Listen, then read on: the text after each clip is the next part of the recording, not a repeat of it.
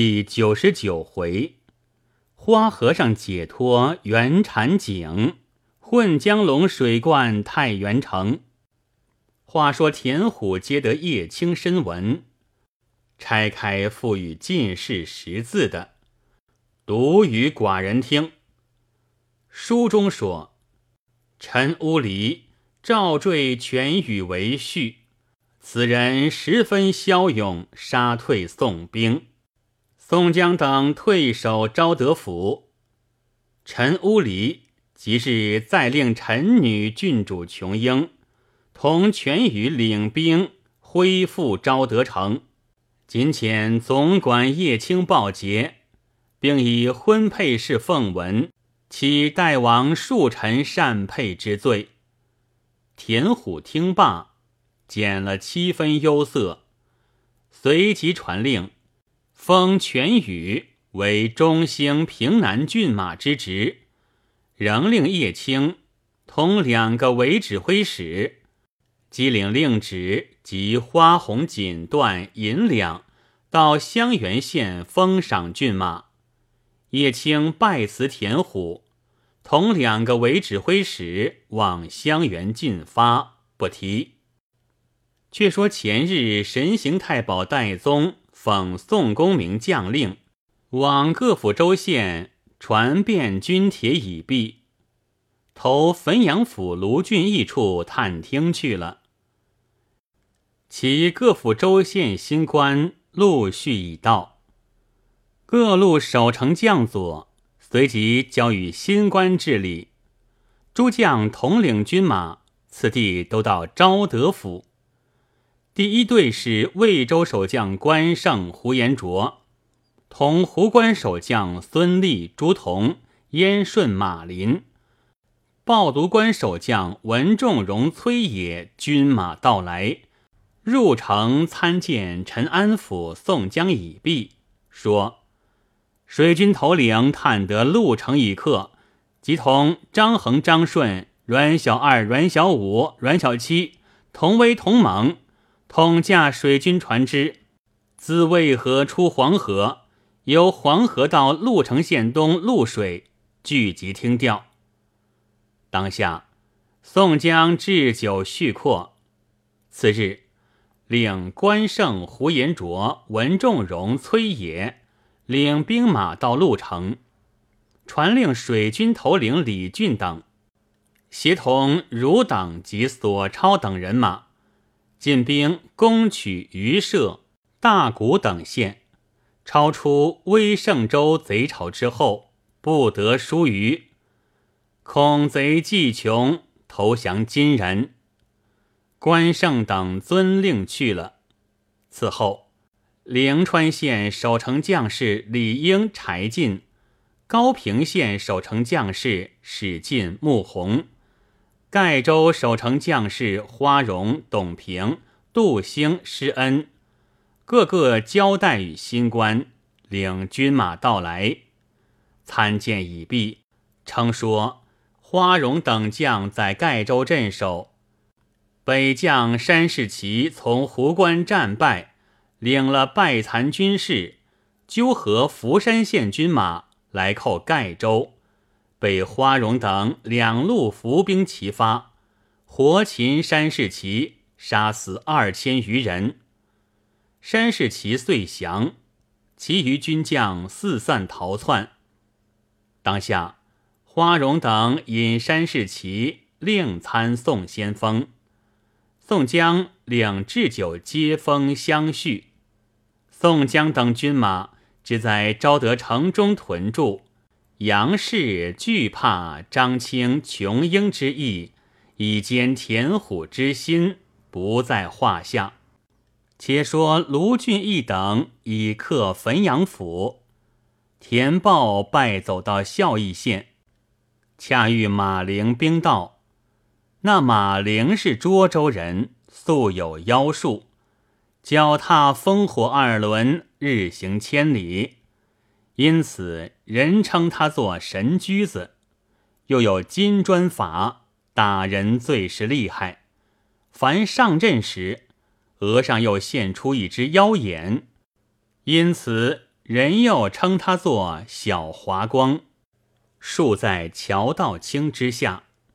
他手下有偏将二员，乃是武能徐锦。那二将都学了马陵的妖术。当下，马陵与田豹合兵一处，统领武能徐锦、所贤、党世龙、灵光、段仁、苗成、陈轩，并三万雄兵，到汾阳城北二里外扎寨。南军将佐连日与马陵等交战不利，卢俊义引兵退入汾阳城中，不敢与他厮杀。只愁北军来攻城池，正在纳闷，忽有守东门军士飞报将来，说宋先锋特差公孙胜、乔道清领兵马二千前来助战。卢俊义忙叫开门请进，相见已毕。卢俊义以公孙胜上座，乔道清次之。置酒管待。卢俊义诉说，马陵术法厉害，被他打伤了雷横、郑天寿、杨雄、石秀、焦廷、邹渊、邹润、公望、丁德孙、石勇数员将佐。卢某正在束手无策，却得二位先生到此。乔道清说道。小道与吴师为此禀过宋先锋，特到此拿他。说还未毕，只见守城军飞报将来，说马陵领兵杀奔东门来，武能徐锦领兵到西门，田豹同所贤党世龙、灵光、段仁领兵杀奔北门来。公孙胜听报，说道：“贫道出东门抵马陵，乔贤弟出西门擒武能徐锦，卢先锋领兵出北门迎敌田豹。卢俊义又叫黄信、杨志、欧鹏、邓飞四将统领兵马助一清先生。当下，戴宗闻马陵会神行。”也要同公孙胜出去。卢俊义依允，再令陈达、杨春、李忠、周通领兵马助乔先生。卢俊义同秦明、宣赞、郝思文、韩涛、彭启领兵出南门迎敌田豹。当日汾阳城北、东西北三面旗帆蔽日。金鼓震天，同时厮杀。不说卢俊义、乔道清两路厮杀，且说神驹子马陵领兵摇旗擂鼓，辱骂诺战。只见城门开处，放下吊桥，南军将佐拥出城来，将军马一字摆开，如长蛇之阵。马陵纵马挺戟，大喝道：“你这伙鸟败汉，可速还俺们的城池！若稍延挨，叫你片甲不留！”欧鹏、邓飞两马并出，大喝道：“你的死期到了！”欧鹏拈铁枪，邓飞舞铁链，二人拍马直抢马陵。马陵挺戟来迎。三将斗到石河之上，马陵手取金砖，正欲望欧鹏打来。此时公孙胜已是骤马上前，仗剑作法。那时马陵手起，这边公孙胜把剑一指，猛可的霹雳也似一声响亮，只见红光照满，公孙胜满剑都是火焰。马陵金砖堕地，就地一滚，及时消灭。公孙胜真个法术通灵，转眼间，南镇将士军卒器械浑身都是火焰，把一个长蛇阵变得火龙相似。马陵金砖法被公孙胜神火克了，公孙胜把竹尾招动，军马首尾杀合拢来，北军大败亏输，杀得星落云散，七断八续。军士三亭内折了二亭，马陵战败逃生，幸得会使神行法，脚踏烽火二轮往东飞去。南镇里神行太保戴宗已是拴缚停当甲马，也做起神行法，手挺坡刀赶将上去。顷刻间，马陵已去了二十余里。戴宗只行得十六七里，看看望不见马陵了。前面马陵正在飞行，却撞着一个胖大和尚劈面抢来，把马陵一禅杖打翻，顺手牵羊，早把马陵擒住。那和尚正在盘问马陵，戴宗早已赶到，只见和尚擒住马陵。戴宗上前看那和尚时，却是花和尚鲁智深。戴宗惊问道：“吾师如何到这里？”鲁智深道：“这里是什么所在？”戴宗道：“此处是汾阳府城东郭，这个是北将马陵，是被公孙一清在镇上破了妖法，小弟追赶上来，那厮行得快。”却被吴师擒住，真个从天而降。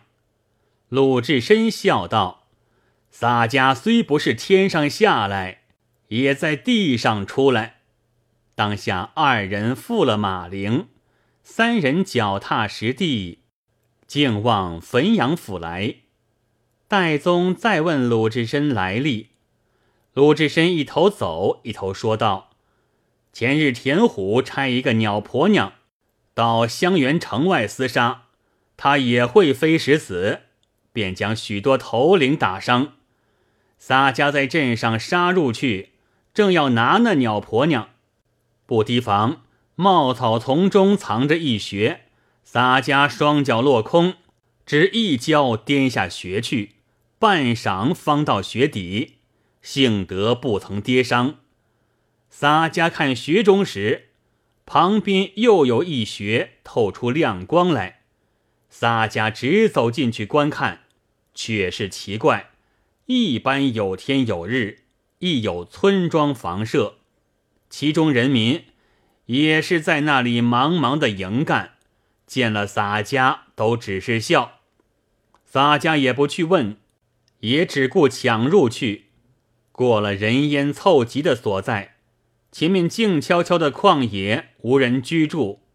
洒家行了多时，只见一个草庵，听得庵中木鱼咯咯的响。洒家走进去看时，与洒家一般的一个和尚，盘膝坐地念经。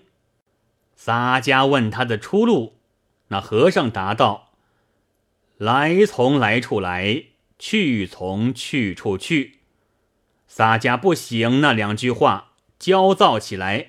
那和尚笑道：“你知道这个所在吗？”洒家道：“哪里知道嫩般鸟所在？”那和尚又笑道：“上至飞飞翔，下至无间地，三千大千世界广远，人莫能知。”又道：“凡人皆有心，有心必有念。”地狱天堂皆生于念，是故三界唯心，万法唯识。一念不生，则六道俱消，轮回思绝。洒家听他这段话说的明白，望那和尚唱了个大惹。那和尚大笑道：“你一入圆禅井，难出玉弥天。我只是你的去路。”那和尚便领洒家出庵，才走的三五步，便对洒家说道：“从此分手，日后再会。”用手向前指道：“你前去可得神驹，洒家回头不见了那和尚，眼前忽的一亮，又是一般警戒，却遇着这个人。洒家见他走得蹊跷，被洒家一禅杖打翻，却不知为何已到这里。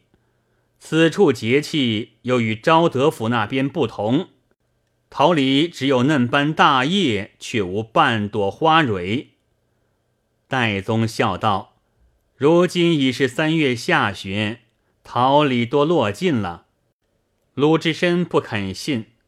如今正是二月下旬，适才落井，只停得一会儿，却怎么便是三月下旬？戴宗听说，十分惊异。二人押着马铃，一径来到汾阳城。此时公孙胜已是杀退北军。收兵入城，卢俊义、秦明宣赞郝思文、韩涛、彭起，杀了左贤、党世龙、灵光三将，直追田彪、段仁至十里外，杀散北军。田彪同段仁、陈宣、苗成领败残兵往北去了。卢俊义收兵回城。